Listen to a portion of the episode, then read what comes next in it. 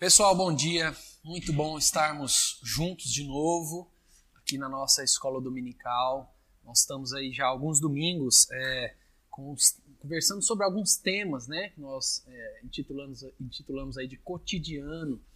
A ideia é a gente conversar sobre temas do nosso dia a dia, desafios do nosso dia a dia e tentar buscar é, na palavra de Deus os direcionamentos de Deus para a gente lidar com tudo isso, buscando aí um caráter é, aprovado por Deus. Nós conversamos, é, começamos domingo passado, Túlio está aqui comigo de novo, e nós tivemos aí o tema angústia barra desespero, né? Então a gente pensou é, em fazer isso em dois domingos. Então, domingo passado nós conversamos sobre angústia e hoje nós vamos fechar tudo isso falando sobre desespero. Quero lembrar você que o Marcos está aqui conosco com o celular, você pode participar conosco. Se você tiver alguma pergunta, algum comentário, mande, ele está com o celular ali vendo, lendo tudo isso também, tá? Quero agradecer mais uma vez a presença do Túlio.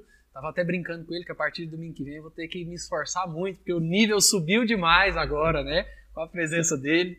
Muito obrigado, Túlio, por você ter topado esse desafio, tá aí com a gente, tá? Nós vamos conversar hoje, então, sobre desespero, né? No encontro de domingo passado nós falamos um pouco sobre angústia e hoje nós vamos continuar esse, esse raciocínio que nós começamos domingo passado falando sobre angústia para conversar um pouquinho sobre desespero. De certa forma, nós vamos fazer do mesmo jeito que fizemos domingo passado. Nós vamos dividir esse nosso momento aqui em três partes. Primeiro, nós vamos definir o que é desespero. Depois, nós vamos falar sobre a angústia e o desespero, a diferença entre eles. E nós vamos terminar falando sobre transcendência existencial. É um termo muito né, filosófico, mas a ideia é a gente falar sobre é, o fato de entendermos que o sentido da nossa vida transcende a nossa vida, né? Tá, vai para além desses nossos dias aqui, dessa nossa vida aqui. Então, a nossa tentativa é conversar, ter um momento de fato relevante, é, onde o Túlio vai trazer muitas perspectivas filosóficas e como no domingo passado eu vou tentar aí também fechar cada ponto trazendo textos bíblicos, referências bíblicas para nós, tá bom? Então vamos lá. Nós vamos começar então é, definindo aí o que é desespero. Julião, tá contigo aí. Bom dia, irmãos. É muito bom estar aqui com vocês mais uma escola dominical, dividindo aqui uh, esse momento de discussão, de reflexão, tanto nessa perspectiva filosófica quanto na perspectiva aqui dos ensinamentos bíblicos. E, bom, primeiramente, né, a gente pegou essa proposta de, de analisar a angústia e o desespero e eu trago novamente o mesmo filósofo que eu havia apresentado no domingo passado, que é um filósofo dinamarquês chamado Soren Kierkegaard, e ele apresenta também, ele tem um livro, O Conceito de Angústia, e um outro livro que ele vai falar sobre o desespero humano. E a definição que o próprio Kierkegaard vai dar para o desespero é uma espécie de medo fora de foco. Né? Uh, a gente vai fazer essa análise das diferenças entre angústia e desespero, mas o Kierkegaard trata o desespero humano como algo extremamente ruim, algo extremamente prejudicial para a vida. Ele chega até a fazer algumas questões, algumas análises até no sentido da própria saúde, né? o quanto o desespero ele é prejudicial para a saúde, ele é prejudicial para uma questão existencial. E ele vai falar que esse estado né, de falta de esperança, de desespero humano, mostra um momento que o indivíduo para de enxergar sentido e propósito na própria existência. É como se esse desespero ele, ele incapacitasse a, a, a nossa possibilidade de visualizar qualquer sentido existencial, qualquer sentido é, é, que a gente dê para as coisas que a gente faz. Né? Então, seria o que ele chama de doença mortal, né? que ele fala que para muitos que não, não, não vivem uma vida com Cristo, a, o pior mal que pode se ter na existência é a morte. Mas nesse caso, como a morte foi solucionada em Cristo, a, o maior mal de todos fica sendo o próprio desespero, coisa que ele vai falar que atinge principalmente as pessoas que, que têm uma vida com Cristo, uma vez que a morte já não é mais um problema, mas em si esse medo fora de foco, essa doença mortal, essa falta muitas vezes de perspectiva existencial, mas principalmente a, a, essa falta de esperança nas coisas. É, um, é, uma, é uma total situação de desânimo. A pessoa ela já não vê mais tanto propósito nas coisas, elas não tem, ela não tem mais motivação para fazer as coisas e muitas vezes para viver. Joia. Eu achei duas definições que eu achei muito interessante. Queria trazer aqui para vocês. Uma delas diz que desespero é um estado de profundo desânimo de uma pessoa que se sente incapaz de qualquer ação. É um desalento, né? seria mais ou menos isso. E uma outra definição é, diz que o desespero é um estado de consciência que julga uma situação sem saída. Eu estava até comentando com o Túlio que quando a gente estava conversando durante a semana sobre como a, a gente ia organizar tudo, o que, que a gente ia falar e tudo mais, eu achei um dicionário de ética no meu computador lá meio perdido e ele traz uma definição de desespero também, inclusive quem traz essa definição de desespero nesse dicionário é um cara chamado Jack Lewis e ele faz baseado em Kierkegaard, nos escritos de Kierkegaard. E ele diz que desespero, ele diz o seguinte: desespero, o contrário de esperança, é o estado de espírito em que se abandona toda expectativa de salvação. Uma das coisas que a gente estava conversando durante a semana também é que talvez a gente poderia definir desespero como a consequência natural da falta de habilidade em se lidar com as angústias. Sim. Né? Foi o que a gente conversou um pouquinho no domingo passado. Quando a gente olha na Bíblia, esse termo literal, é, desespero, ele aparece poucas vezes. Né? A Bíblia fala de desespero, mas muitas vezes com outras palavras. Mas eu trouxe dois textos aqui que vão trazer o termo literalmente desespero. O primeiro texto é quando Paulo escreve a sua segunda carta aos Coríntios e ele está relatando a grande tribulação, os grandes problemas que ele e seus companheiros missionários tinham passado na Ásia, a ponto de quase desesperarem. É muito interessante Paulo falar isso, a ponto de quase desesperar. 2 Coríntios, capítulo 1, verso 8, Paulo diz assim: Porque não queremos, irmãos, que ignoreis a natureza da tribulação que nos sobreveio na Ásia, porquanto foi acima das nossas forças, a ponto de desesperarmos até da própria vida. E um outro texto, Paulo também usa esse termo desespero é, na sua carta aos Efésios, lembrando aos Efésios como era a vida deles antes de conhecerem a Cristo. E ele fala sobre desespero. Efésios, capítulo 2, versículos 11 e 12 diz assim: Portanto, lembrai-vos de que outrora vós, gentios na carne, chamados incircuncisão por aqueles que se intitulam circuncisos, na carne por mãos humanas, naquele tempo estáveis sem Cristo, separados da comunidade de Israel e estranhos às alianças da promessa. E ele diz: não tendo esperança e sem Deus no mundo. É justamente essa ideia de desespero. Para a gente caminhar, a gente aí então é, tentou passar para vocês um pouquinho o que é desespero, tanto da perspectiva filosófica, principalmente em Kierkegaard, um filósofo cristão, como também como a Bíblia nos fala é, de desespero e usa esse termo desespero. Um segundo momento que a gente queria conversar com você é trazer então essa comparação qual que é a diferença entre angústia e desespero. Ainda trazendo essa perspectiva da filosofia do Kierkegaard, ele, como a gente apresentou no domingo passado, a angústia, ela não é algo ruim, né? Como a gente viu também numa questão bíblica, ela não é um pecado, ela não é, é, é apresentada na Bíblia como um pecado, né? é algo seria esse sentimento completamente irracional de que a gente tem sempre em, em momentos de decisão. Né? Ah, o Kierkegaard fala que nós sabemos muito bem, né? nós sabemos de forma clara o que nos provoca angústia, mas não nem sempre a gente consegue identificar o que nos causa o desespero. Ah, enquanto a angústia seria esse momento de reflexão sobre algo que tenha foco, o desespero, como já havia dito, é algo que se apresenta com um, um medo fora de foco. A angústia ela tenta dar, é, é, nos proporcionar esse momento de reflexão. O desespero é o completo, a completa ausência de propósito de refletir. uh, seria o abandono completo das questões. Né? A angústia é aquele incômodo. Lembra, a gente havia dito, dado alguns exemplos, né, de sempre que eu tenho uma decisão muito séria para poder fazer, alguma decisão que pode mudar a minha vida, a vida da minha família, né, a gente sempre vai ter os pesos dados às nossa, às nossas decisões. Na filosofia existencialista também, como a gente já tinha apresentado, a gente busca ao longo da nossa vida dar sentido para ela a partir das nossas escolhas, a partir uh, daquilo que a gente vai decidindo ao longo da vida. Mas o desespero seria essa incapacidade. Né? É muitas vezes comparado a um, um, um outro termo que, que se usa muito na filosofia, que é o niilismo, que seria a completa ausência de propósito existencial.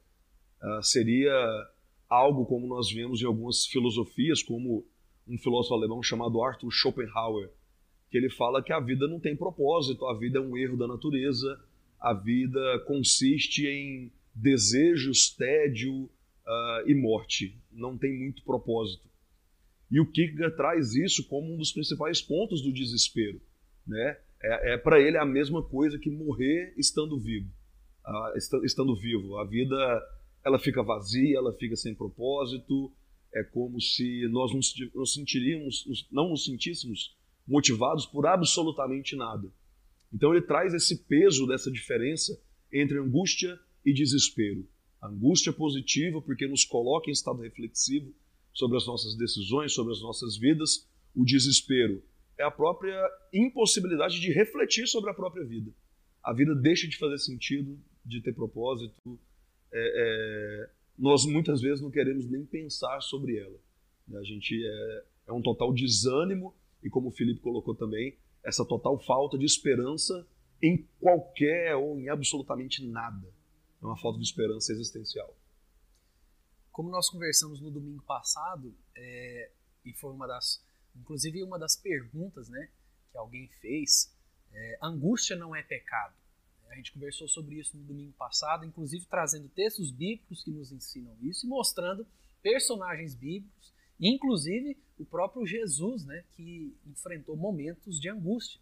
Então a angústia ela faz parte da vida e uma das coisas que nós conversamos domingo passado também são os propósitos que Deus tem para a nossa vida, para o nosso coração em momentos de angústia. Então, mas existe uma grande diferença entre angústia e desespero. E talvez uma comparação que a gente poderia fazer para nos ajudar é a diferença entre preocupação e ansiedade.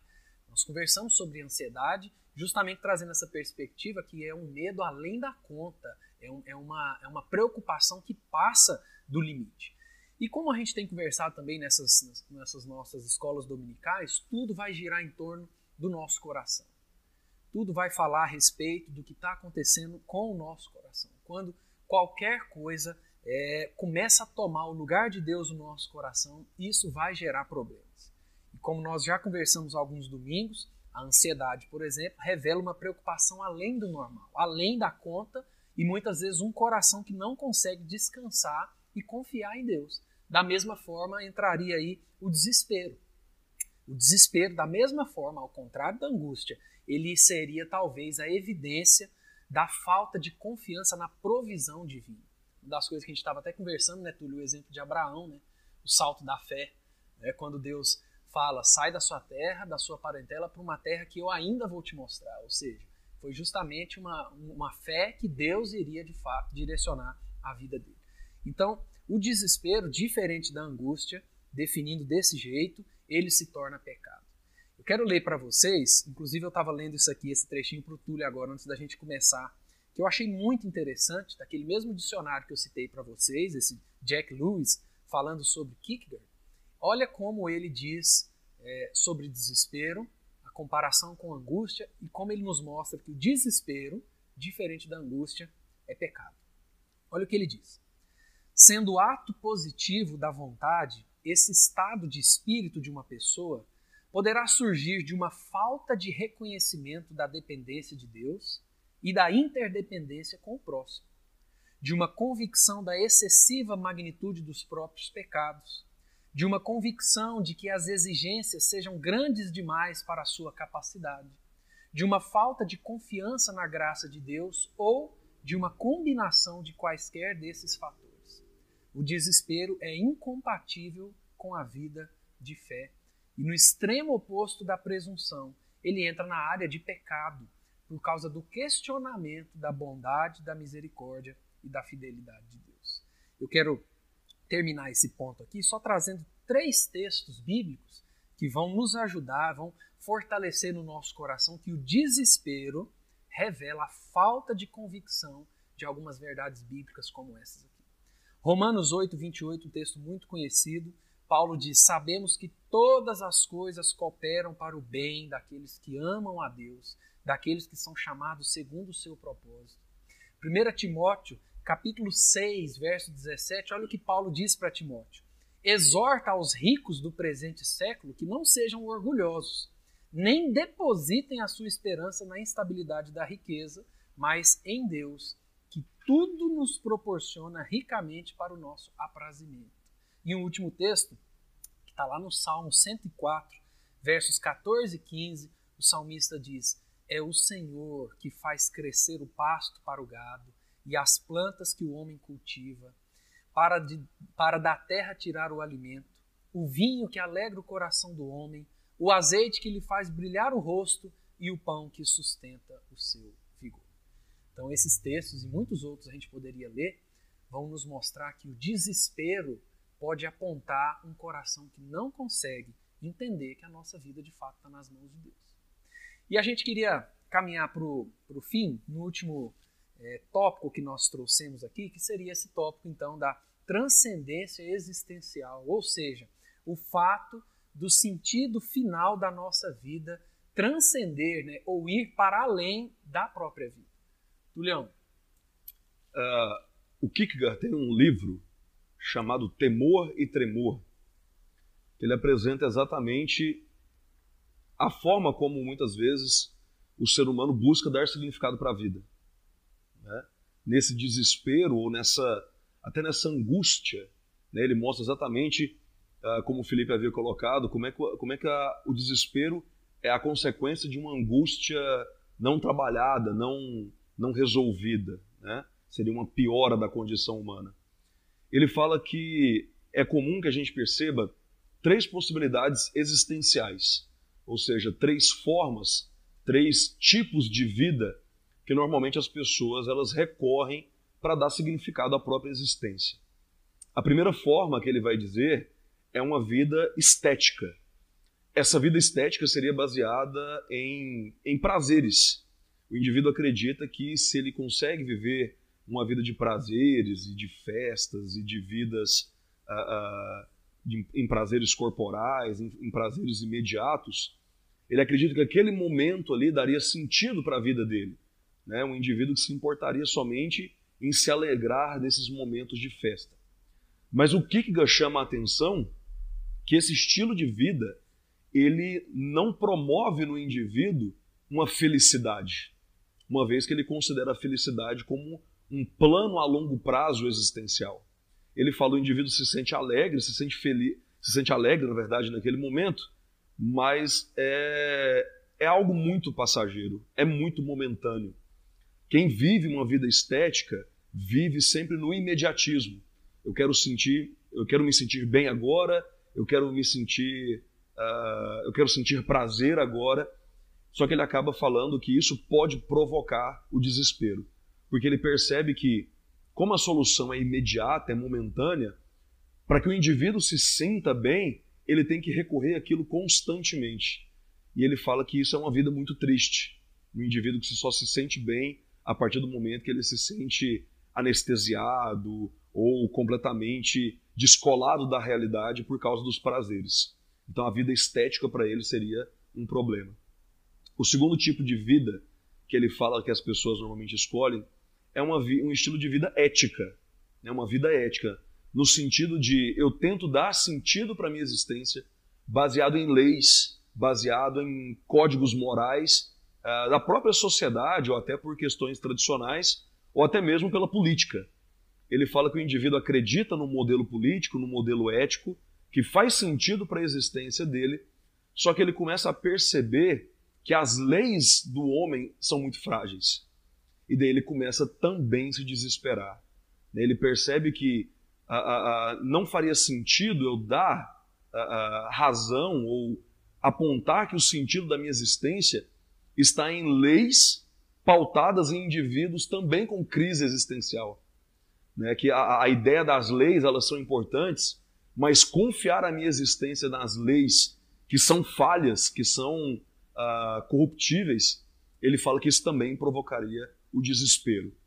E daí ele fala de um terceiro momento, que daí já é uma vida transcendental, ou seja, uma vida para além dessa condição material, para além dessa condição humana de prazeres e leis uh, do, do, nosso, do nosso cotidiano, ele apresenta o estilo de vida religioso.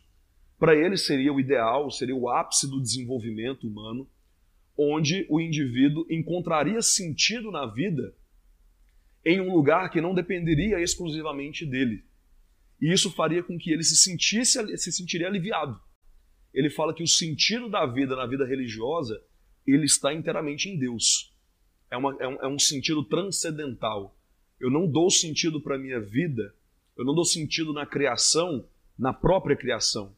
Eu dou sentido da criação no Criador. Então a, a minha vida ela faz sentido a partir do momento em que eu acredito, eu confio em Deus. E daí ele vai falar que o desespero, por mais que ele vai se apresentar muitas vezes na vida é, do cristão, ele deve ser algo inteiramente combatido. Porque ele fala que, biblicamente falando, não há motivos nenhum para o cristão desesperar, uma vez que a sua esperança está depositada em Deus, que seria a, a, a, o desespero é incompatível com a vida religiosa, com a vida cristã. E como a gente tinha dito no domingo passado, a vida cristã ela não está isenta de angústia. E ele vai falar que é importante que o, cristão se angustie para que ele jamais esqueça da sua insuficiência moral, para que ele jamais esqueça da sua insuficiência de dar sentido ele mesmo para a própria existência e para ele saber de onde o sentido vem e de onde todo o propósito vem. Né? Como o Felipe tinha apresentado, ele traz o exemplo de Abraão, que não entende os preceitos de Deus, se angustia, mas não se desespera. Ele, ele fica angustiado porque ele está tentando compreender os propósitos de Deus, mas ele não vai desesperar porque ele acredita e confia nos propósitos de Deus. Então o desespero ele é incompatível com esse tipo de vida. De novo, não é que nós não vamos nos angustiar, mas o desespero é incompatível, porque, ah, segundo Kierkegaard, não há motivo nesse tipo de vida de nos desesperarmos, uma vez que a gente sabe que tudo está dentro de um planejamento, tudo está dentro de uma ordem, tudo tem um propósito, então não haveria por que nos preocuparmos ou acharmos que uh, tudo está fora do nosso controle. É claro, tudo está fora do nosso controle enquanto seres humanos, mas tudo está dentro de um controle maior que é em Deus. Muito legal. Irmãos, deixa eu arrumar aqui. Irmãos, não é à toa que a Bíblia fala é, do nosso coração como sendo algo enganoso, né? Nós conversamos sobre isso, se não me engano, no primeiro dos, dos nossos estudos. E Jeremias vai falar que enganoso é o coração né? e corrupto, só Deus pode conhecer e sondar o nosso coração. A grande questão é que quando nós entramos em, em desespero, nós revelamos um coração que justamente não entende essa transcendência da nossa existência. Nós revelamos um coração que de fato não tem convicção de que as coisas estão no controle de Deus, de que o nosso lar não é aqui, de que novos céus e nova terra não é algo apenas de história, é convicção, é real, né? É Jesus de fato vai voltar, nós estaremos em breve em novos céus e nova terra. E tem um texto que eu achei muito interessante, 2 Coríntios capítulo 4, verso 8, e eu estou trazendo aqui literalmente o sentido original da passagem, porque algumas traduções não vão trazer nesses termos, mas o sentido original do texto é, Paulo diz, em tudo somos pressionados, mas não esgotados, perplexos, mas não desesperados. É isso que Paulo vai trazer nesse texto. Então, se o nosso coração não tiver em Deus, entendendo que o sentido da nossa vida é além dessa própria vida aqui, o resultado de fato vai ser o desespero. É por isso que nós vemos tantas pessoas se desesperando, é, principalmente e obviamente pessoas que não conhecem a Deus, que não conhecem a Cristo, porque todo, todas as, as pessoas vão depositar o coração é, em coisas, se não em Deus. Então a gente vê pessoas que se desesperam com uma falência, a gente vê pessoas que se desesperam na perda de um, de um ente querido, de um filho, de um pai, porque isso revela um coração que estava nessas coisas ou nessas pessoas. Então, é, a gente pode ver isso claramente na vida de tantas pessoas, e é por isso que nós precisamos cuidar do nosso coração, para que a gente tenha convicção de que nós vivemos uma transcendência existencial. Né? O sentido da nossa vida está para além do que nós vivemos aqui hoje. Quero trazer dois textos rápidos aqui. Um está em 1 Coríntios 15, 19, que é um texto muito conhecido também, que Paulo diz: Se a nossa esperança em Cristo se limita apenas a esta vida, somos os mais infelizes de todos os homens. E ainda um outro texto muito conhecido, lá em João, capítulo 6, versos 66 a 69, João narra assim: À vista disso, muitos dos seus discípulos o abandonaram e já não andavam com ele. Então perguntou Jesus aos doze: Porventura, quereis também vós outros retirar-vos? Respondeu-lhe Simão Pedro: Senhor, para quem iremos? Tu tens as palavras da vida eterna e nós temos crido e conhecido que tu és o Santo de Deus.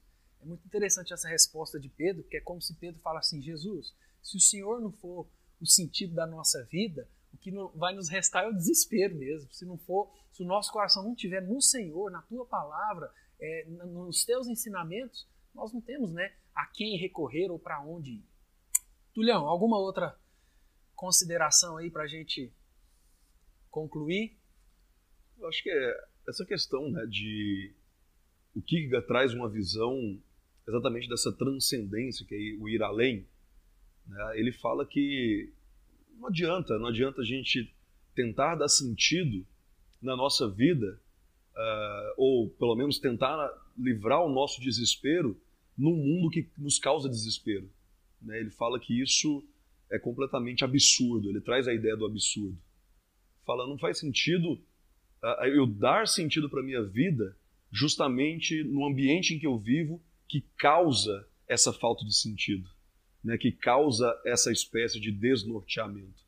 Uh, não faz eu ter esperança no mundo que quer acabar com a minha esperança. Não faz sentido eu tentar livrar da minha angústia, sendo que esse mundo me angustia. Então, essa ideia da transcendência, do ir além, é justamente atingir, uh, elevar o nosso pensamento. Né? A filosofia trabalha muito com a ideia do espírito enquanto pensamento humano, essa questão de elevar o espírito em, em Cristo, de fato. Porque foi ele que solucionou a morte, é ele que soluciona a, o desespero e é ele que nos dá sentido e conforto na angústia também. Eu acho que é isso. Amém. Eu achei, eu achei uma, uma uma frase do Kierkegaard que eu quero ler aqui. Olha o que ele diz: A preguiça, o envolvimento nos prazeres e falta de gratidão a Deus pelas suas bênçãos poderão predispor um homem ao desespero. Interessante isso que ele traz, uhum. né? Temos perguntas aí? Não tenho pergunta. É, no meio desses dias que está todo mundo ficando sozinho em casa, as pessoas estão experimentando algo que é muito diferente, que é a solitude. Então, eu queria que o Túlio, você falasse um pouco a respeito disso, né? Que ficar sozinho nem sempre ficar infeliz, né? Não deve ser ficar infeliz. Joia. Eu não sei se deu para o pessoal ouvir, o Marcos perguntou aqui a respeito desse, desse tempo que nós estamos vivendo, onde as pessoas estão em casa, muitas pessoas sozinhas, principalmente é, o pessoal é, mais velho, né? Tem que se resguardar e ficar em casa e às vezes passa por momentos de de solitude aí, de solidão.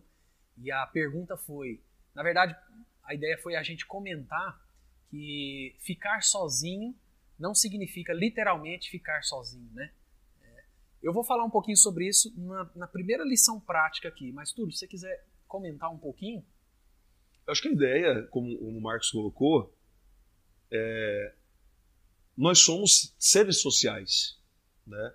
e falando aqui de uma perspectiva filosófica, desde a Grécia Antiga nós já temos essa ideia de que nós nascemos para uma vida coletiva. Né? A Bíblia traz essa ideia também, uh, até no sentido de culto, né? de, de que nós não devemos cultuar é, só nós, isoladamente, mas que é bom, é agradável é, e é recomendado que a gente viva em união, né? porque nós, nós somos criados para isso. Em tempos difíceis como esse, né, por mais que a gente fique né, nesse, nesse distanciamento social, eu acho, mais, eu acho mais interessante a proposta de trabalhar com a ideia de distanciamento e não isolamento, como Marcos né, colocou a ideia do estar sozinho, uh, não significa que a gente vai viver essa solidão. A gente tem outros recursos. Uh, acredito que o Felipe deva entrar na perspectiva bíblica, né? Mas hoje a gente tem muito recurso, né? muito recurso tecnológico, até para ter esse tipo de contato. É claro, jamais vai substituir a, a presença do amigo, a presença do familiar.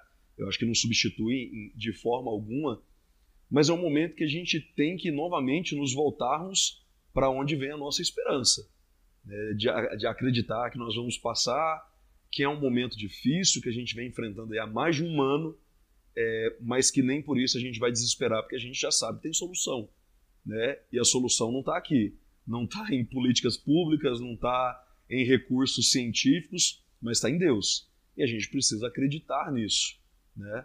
Uh, mas sim, a gente tem essa sensação, né, exatamente de, de solidão, de que a gente queria estar aqui, né? Uh, acredito que nós queríamos que vocês estivessem aqui para poder discutir, fazer perguntas aqui pessoalmente. Uh, mas a gente precisa entender que é um momento que não necessariamente implica nessa vida de solidão. Né? Não é por estarmos so, sozinhos. Tem como a gente ter esses relacionamentos, como a igreja vem propondo através de lives, de, de vídeos, esses momentos de, de comunhão, que é como a gente pode estar fazendo agora. E uma perspectiva interessante que eu queria trazer também, dentro desse, desse comentário do Marcos, é justamente dentro das três lições práticas que eu, que eu trouxe aqui para a gente terminar. É, seriam três lições no, no seguinte sentido: como então nós vamos evitar que as angústias do nosso coração se tornem desespero? Né? Como nós vamos evitar então que, principalmente nesses dias difíceis, tem gente perdendo sua, sua renda, tem gente perdendo familiares. É, aqui na igreja mesmo nós temos enfrentado e visto famílias sofrendo. Como que nós vamos então lidar com essas angústias sem nos desesperarmos? Então eu trouxe aqui três lições práticas para a nossa vida e a primeira delas é justamente o nosso relacionamento com Deus. Eu tenho batido muito nessa tecla para mim mesmo e também sempre que a gente é, conversa aqui nas pregações, porque nós não temos outra é, saída melhor do que cuidar do nosso relacionamento com Deus. Isso implica tempo de leitura bíblica, tempo de oração. Uma das coisas interessantes é que, por mais que a gente esteja mais em casa, com mais tempo, me parece que isso não está sendo suficiente para a gente fortalecer o nosso relacionamento com Deus. Uma das desculpas que a gente sempre dá é a falta de tempo. É a correria, é o trabalho, é sair de casa. Então, a primeira lição prática para a nossa vida, para que angústias não se tornem desespero na nossa vida, é cuidar do nosso relacionamento com Deus. É ter tempo de qualidade para orar, para ler a Bíblia, tempo de solitude, como Marcos mesmo falou, o tempo que a gente está sozinho em casa, mais fechado com a nossa família. Então, vamos aproveitar esse momento para cuidar do nosso relacionamento com Deus. Nós temos tantas leituras boas. Eu mesmo ganhei um tanto de livro de presente do Túlio aí, tem livro demais para ler nesses dias. Nós temos tantos materiais, além da Bíblia, que também são bênção na nossa vida. Hoje, você digita aí no YouTube, você pode ouvir os melhores pregadores do mundo. Tudo isso é recurso e é bênção na nossa vida. Então, a primeira lição para nós, como evitar que a angústia se torne um desespero? Nós precisamos cuidar do nosso relacionamento com Deus. Porque se a gente não cuidar do nosso relacionamento com Deus, a tendência do nosso coração nesses dias é desesperar. Uma outra lição prática é ter amigos de confiança. É muito importante a gente ter amigos de confiança e é por isso que a igreja é tão importante. Por isso que a igreja é um negócio difícil, mas ainda é benção, ainda é o melhor lugar para a gente estar.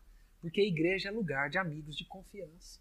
Então nós precisamos de amigos de confiança, amigos para desabafar amigos, homens, mulheres, que são pessoas que enviadas por Deus de fato na nossa vida, onde a gente vai pegar e vai falar, cara, não estou bem, ora comigo, ora por mim. é, sei lá, vamos fazer uma chamada de vídeo aí para a gente conversar, para a gente se ver. Nós precisamos de amigos de confiança, amigos para desabafar. E por fim, como eu tenho falado também, a importância de um acompanhamento profissional. Muitas vezes a gente esquece que, da mesma forma que o nosso corpo adoece, a nossa mente também adoece. Né? O nosso cérebro também funciona, o nosso organismo funciona por hormônios. E por vezes o nosso corpo se desequilibra nisso aí e nós precisamos de suporte profissional. Né? Existem aí terapeutas, psiquiatras e psicólogos que são bênção de Deus na vida da igreja. Com certeza, se você precisar, pode falar comigo, qualquer líder da igreja, que nós teremos profissionais de confiança, cristãos, para te indicar, porque nós precisamos também de acompanhamento profissional, porque isso também é bênção de Deus na nossa vida. Mesma forma que o nosso corpo adoece, a nossa alma, o nosso coração também precisa de cuidados. E muitas vezes profissionais dessa área vão entrar aí como bênção de Deus na nossa vida. Eu quero terminar é, convidando você a fazer uma oração comigo. Eu escrevi essa oração aqui, mas eu queria que você aí na sua casa tivesse esse momento de fato para fechar os seus olhos e eu quero desafiar você a fazer essa oração comigo. Bom? Vamos lá. Deus, me ajude a identificar aquelas coisas ou pessoas que têm tentado tomar o teu lugar em meu coração. Me ajude a colocá-las no devido lugar. Não quero ser tomado pelo desespero, pois sei que a minha vida e toda a história está nas tuas mãos. Senhor, alinha o meu coração com o céu. Fortalece o meu desejo de conhecer ao Senhor Jesus pessoalmente e viver em novos céus e nova terra, onde não há corrupção, nem doença, nem tristeza e nem morte. Entregamos assim, Deus, os nossos corações a Ti, em nome de Jesus. Amém. Joia. Marcos está me lembrando aqui alguns avisos importantes. Primeiro, agradecer o Túlio por ter topado. Quando o Marcos sugeriu que a gente fizesse esses temas na escola dominical, eu fiquei pensando nos irmãos da igreja que poderiam estar comigo também nisso aqui. Então, é, muito obrigado, Túlio, mais uma vez, por ter topado. Tenho certeza que foi muito enriquecedor para mim e para todo mundo que participou aí. E lembrar você que o tema de domingo que vem está nas suas mãos, né? Nós vamos soltar o link lá do Google Forms para você clicar no link. Lá vai ter algumas opções de temas e você então clica no tema, vota no tema que você gostaria de ouvir no domingo que vem. Nós soltamos esse link talvez hoje ou amanhã cedo e você tem até terça-feira à noite para votar, para que a gente saiba qual vai ser esse tema e procure e prepare todo esse material aí para você. Então fique ligado nisso aí. Se você não está no nosso grupo de WhatsApp da igreja, fale comigo para eu te colocar, porque é através de lá que a gente tem os avisos importantes, compartilha pedidos de oração divulgamos links assim também, tá? Então vote no tema aí para nossa aula domingo que vem. Lembrar você que nós estaremos ao vivo hoje também, no nosso culto às 19 horas, então se prepare junto com a sua família, convide aí amigos e familiares para estarem também linkados conosco. E o nosso convite, como eu tenho falado, é para que você venha cultuar a Deus conosco, cada um aí na, na sua casa. Graças a Deus por essa ferramenta que nós temos aqui. Né? Lembrando também da reunião de quarta-feira, nós temos tido tempo para oração na quarta-feira, nós disponibilizamos o link pelo Zoom e tem sido muito bom a gente se ver uns aos outros lá e rever irmãos que há muito tempo a gente não encontra pessoalmente. Então, na quarta-feira, nós continuamos com o nosso tempo para oração, tá bom? Fique ligado, coloque isso na sua agenda às 20 horas pelo Zoom, tá bom? Irmãos, muito obrigado a todos que participaram. Nós esperamos de fato que tenha sido um momento relevante, edificante para você, como tem sido para nós aqui também, tá? Deus te abençoe. Às 19 horas estaremos juntos aí novamente.